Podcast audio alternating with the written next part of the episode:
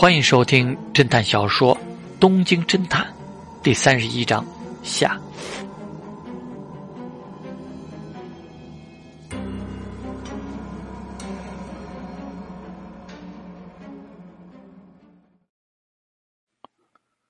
综合著名票和本集，高桥是京都人已经毫无疑问。只是据说三代以上在京都居住的才被视为京都人。那么高桥是土生土长的京都人吧？为什么高桥的亲生父亲不详呢？不好意思，岩下先生，我有个疑问：为什么户籍上没有高桥康夫生父的名字？岩下黯然道：“高桥君算起来是和我同龄人，说句不敬的话。”也许是他的生父不负责任，抛弃了他们父子吧。这种事古往今来数不胜数。现今虽说时代不同了，但是日本的很多未婚妈妈都独立抚养子女。总务省调查说，现在未婚生子的女人高达十几万人。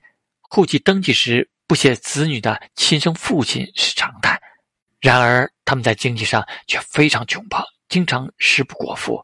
虽然政府有补贴和补助，但是杯水车薪呐。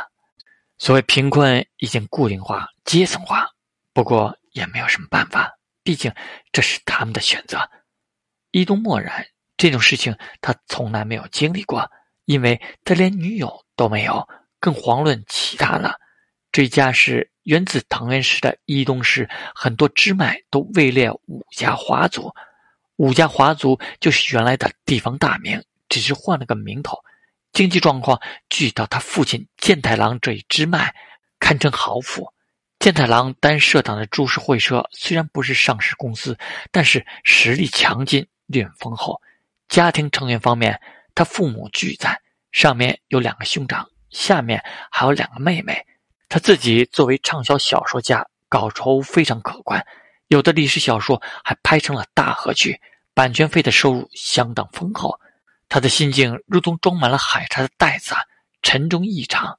他一东是凡人，而不是高高在上的神灵。这种社会问题涉及生活的方方面面，岂是他一介小民能够解决？一种沮丧夹杂着失落的情绪飘荡在脑海中，让他颓然不已。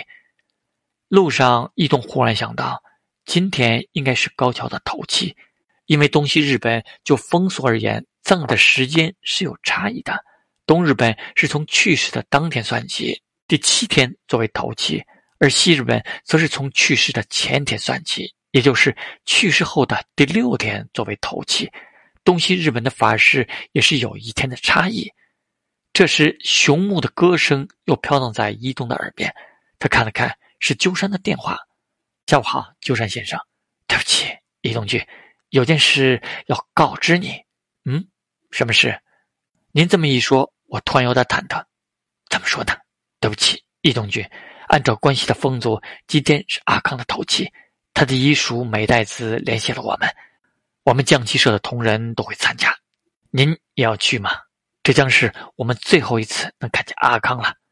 鸠山的语气有些惨然。伊东并不知道电话那头鸠山的圆圈红了。这样啊，我当然要去。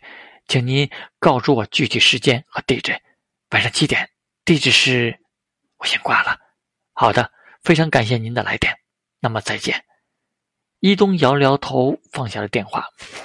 果然，今天是高桥的头七，七五式头七七点，真是惊人的巧合。